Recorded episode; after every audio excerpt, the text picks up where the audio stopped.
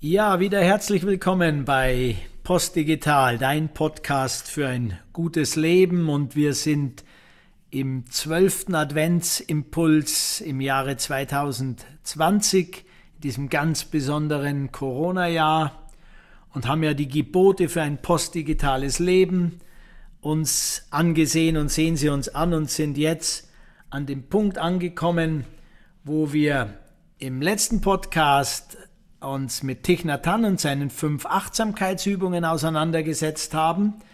Also ein guter Versuch, das Denken des Ostens ähm, und der asiatischen Welt besser zu verstehen. Und jetzt sind wir wirklich bei den zehn Geboten angekommen, die Orientierung auch für die heutige Zeit uns geben können, ihr Lieben. Und ich werde es mal versuchen, in zehn Minuten ein paar Impulse zu geben, wie die zehn Gebote ähm, dir in deinem Leben und damit für, das, für den Aufbau eines postdigitalen Lebens ähm, hilfreich sein können. Erstes Gebot. Du sollst keine anderen Götter neben mir haben. Wer sind deine Götter und Götzen? Geld, Macht, Einfluss, Erfolg, Titel, Gruppen, denen du angehörst, Konsum, materielle Güter, vielleicht auch die Meinungsumfragen, die Statistiken, mit der wir Gott gleich versuchen, die Welt zu erklären. Das erste Gebot sagt, du sollst keine anderen Götter neben mir haben und ist damit ein Gebot der Freiheit. Wenn ich immer mehr der werden darf, der ich schon bei Gott bin, und mich keiner bestimmten Gruppe zuordnen muss oder mich abhängig machen muss, dann bin ich frei und somit schützt das erste Gebot deine Freiheit. Zweites Gebot, du sollst dir kein Bild von Gott machen, du sollst den Namen Gottes nicht verunehren. Ich meine, in der Geschichte, wofür hat Gott schon alles herhalten müssen? Für Hunderte von Millionen von Toten, für Besserwisserei, für Kriege, für Vernichtungen, für all das, äh, was auch als Böses im Leben genannt wird. Und es gibt viele Menschen, ihr vielleicht auch, die sagen, wenn Gott ein liebender Gott wäre, warum lässt er das alles zu? Und das zweite Gebot dreht es aber eigentlich um. Weil Gott ein liebender Gott ist, lässt er es zu, dass du frei bist. Du bist aus dem Paradies rausgegangen, um frei sein zu dürfen. Und du hast also die Freiheit zu lieben oder eben auch nicht zu lieben. Und so gesehen ist das zweite Gebot eben die Unterstützung nochmal des ersten Gebots, aus der Freiheit heraus dich entscheiden zu dürfen was du tust, selbst Böses. Das ist das zweite Gebot. Im dritten Gebot heißt, gedenke, dass du den Sabbat heiligst. Also für uns jetzt heute übersetzt, in Deutschland, im deutschsprachigen Raum, der Sonntag als ein Tag, der heilig in dem Sinn ist, dass er sich eben vom Alltag unterscheidet. Reflektier mal, wie deine Sonntage sind. Gibt es da eine Unterscheidung? Natürlich auch der Hinweis, mal nichts zu tun. Im Buddhistischen wieder, bei Thich Nhat Hanh im Plum Village in, bei Paris gibt es den Lazy Day. Ein Tag, an dem wir nichts tun. Also auch keine Freizeit oder so, sondern einfach sein und nichts tun. Für uns im westlichen, christlich geprägteren geht es aber beim Sabbat, beim Sonntag auch darum, dass es ein Tag ist, wo wir uns als Gemeinschaft darauf einigen, nichts zu tun. Und damit bekommt das dritte Gebot eine gesellschaftliche Dimension. Haben wir heute noch Orientierung, wo wir uns als Gemeinschaft finden und sagen, so ist es? Sind wir im Individualismus nicht so plural unterwegs?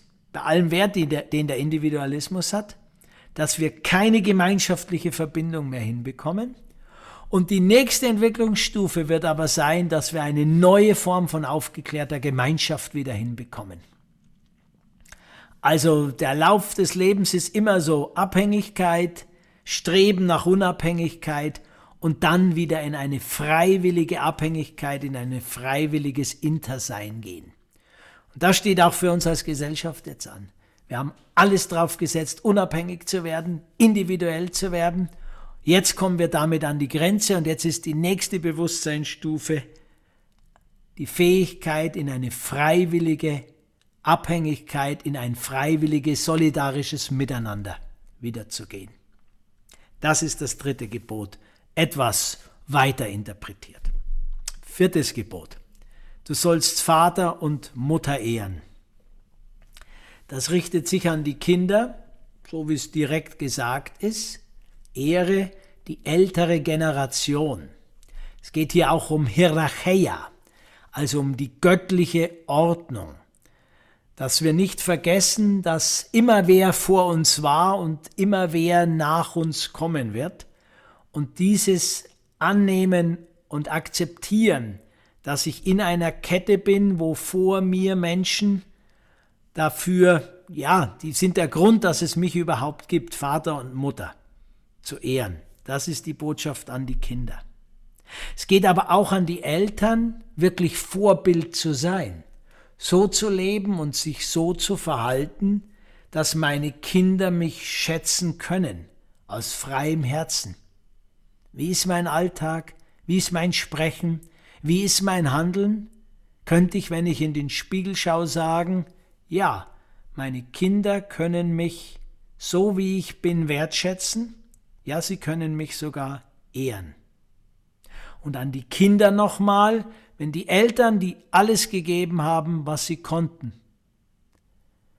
Dinge getan haben, die dich verletzt, geschmerzt, ja sogar schwer verletzt vielleicht haben dann entwickle du die Kraft des Vergebens und Verzeihens.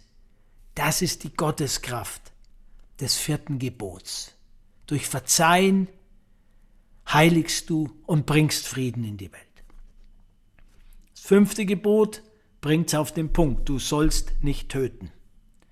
Klar geht es da um das reale Nicht-Töten, es geht darum, keine Kriege anzufangen, aber es geht auch darum, keine Gewalt in dem Sinn anzuwenden, dass du Macht über andere ausübst, weil du mächtig bist und damit die Entwicklung und die Entfaltung von anderen blockierst. Das ist der Kern auch des fünften Gebots. Ist dein Verhalten so, dass Menschen, die dir in einer gewissen Abhängigkeit, die in einer gewissen Abhängigkeit zu dir stehen, sich entwickeln, entfalten, blühen können? oder beeinträchtigst du sie, hinderst du sie an ihrer Entfaltung. Das kann jeder von euch, der älter, der Vater oder Mutter ist, überprüfen. Dann sind wir mitten im fünften Gebot angekommen. Im sechsten Gebot, du sollst nicht Ehe brechen, sehe ich zwei Botschaften. Das eine ist, wenn ihr in einer Ehe seid, in einer festen Partnerschaft und ihr habt den Drang oder führt das auch durch, permanent mit anderen Frauen oder Männern in eine enge geschlechtliche Beziehung zu gehen, dann fragt euch, was ist los mit euch? Warum ist euer Leben so unerfüllt, dass ihr Ehe brechen müsst? Schaut in den Spiegel, Schaut in eure Seele und fragt, was ist los mit mir, dass ich unbedingt Bestätigung von einer anderen Frau, von einem anderen Mann brauche. Und holt euch Hilfe. Holt euch Hilfe, lasst euch begleiten von erfahrenen Frauen und Männern, die viel durchlebt haben. Denn in dieser Phase zerstört ihr viel. Und am meisten, wenn ihr Kinder habt, zerstört ihr für eure Kinder.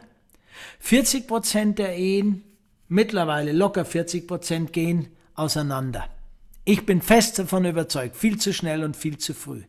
Es ist ein Ausdruck des Individualismus, aber es ist auch ein Ausdruck unserer Traurigkeit, dass wir nicht in der Lage sind, länger Beziehungen zu halten. Für Kinder ist jede Trennung eine brutale Tat. Seid euch das bewusst, ihr Lieben. Lehnen wir es nicht so locker auf die Schulter und sagen, na ja, auch dabei jetzt bei den 40 Prozent. Nein, es ist tiefster Schmerz. Für dich, für deinen Partner, deine Partnerin, aber am meisten für deine Kinder, die nichts dafür können. Klar kannst du oft auch nichts dafür. Wir sind nicht ausgebildet, wir sind nicht unterstützt. Wir bräuchten eine viel, viel bessere Ausbildung, wie Liebe, wie Ehe, wie Beziehung geht. Vom Kindergarten an. Das ist das sechste Gebot in einer Tiefe. Du sollst nicht Ehe brechen. Du zerstörst viel, wenn du zu leicht physik mit diesem Gebot umgehst. Das siebte Gebot. Du sollst nicht stehlen. Auch hier gibt es wieder den direkten Punkt. Klar, nimmt man nicht einfach anderen Leuten was weg, was ihnen gehört. In einer globalen Betrachtung wird es anspruchsvoller, wem gehört was, wem gehört die Welt, wie gehen wir mit der Welt um, wie gehen wir mit den Ressourcen der Entwicklung von Menschen in anderen Ländern um, um unseren Wohlstand aufzubauen. Das ist also der größere Rahmen des siebten Gebots. Wenn du es auf den Punkt bringen willst, geht es im siebten Gebot um dich, nämlich zufrieden zu sein mit dem, was du gerade bist und was du hast. Und wir haben natürlich eine Gesellschaft aufgebaut, die einen sozialen Druck erhöht, was zu sein, mehr zu sein, nach außen zu zeigen, wer du bist. Und damit unterstützen wir auch den Drang des Stehlens im weiteren Sinne. Wenn du dich ans siebte Gebot halten willst, dann übe dich in der Kraft, zufrieden zu sein mit dem, was du gerade bist und hast. Es dient am meisten dir selbst. Das achte Gebot, du sollst kein falsches Zeugnis geben, wieder deinen Nächsten. Es lädt ein, das achte Gebot, deine Sprache näher anzuschauen. Wie sprichst du? Wo sind deine Worte verletzend? Wo verdrehst du vielleicht die Wahrheit? Gerade in einer modernen Kommunikationsgesellschaft wie heute sind wir natürlich, brechen wir das achte Gebot jeden Tag tausendfach.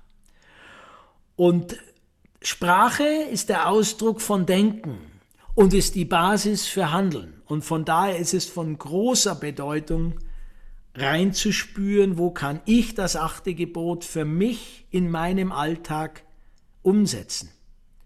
Und da geht es darum, dass du versuchst, möglich ehrlich und wahrhaftig zu sein. Die Dinge nicht in falsche Kontexte zu stellen, dich nicht zu überhöhen, aber dich auch nicht zum kleinen Sünder zu machen und damit in eine Opferrolle zu gehen. Sei ehrlich zu anderen. Und das fängt an indem du ehrlich bei dir bist, in den Spiegel schaust, Verantwortung für dein Leben übernimmst und danach handelst. Das ist das achte Gebot. Im neunten Gebot, du sollst nicht begehren deines nächsten Frau, gibt es natürlich einen engen Bezug zum sechsten Gebot, du sollst nicht Ehe brechen. Vielleicht ein Impuls noch dazu, Ganz persönlich, also wenn du, jetzt rede ich mal als Mann, wenn du als Mann eine Frau attraktiv findest, die in einer anderen Beziehung ist, Finger weg, Mann. Finger weg, wenn du ein Mann sein willst. Es ist nämlich zutiefst männlich, ein sexuelles Gefühl zu haben und es nicht direkt auszuleben. Vor allem nicht, wenn eine Frau in einer anderen glücklichen Beziehung noch ist.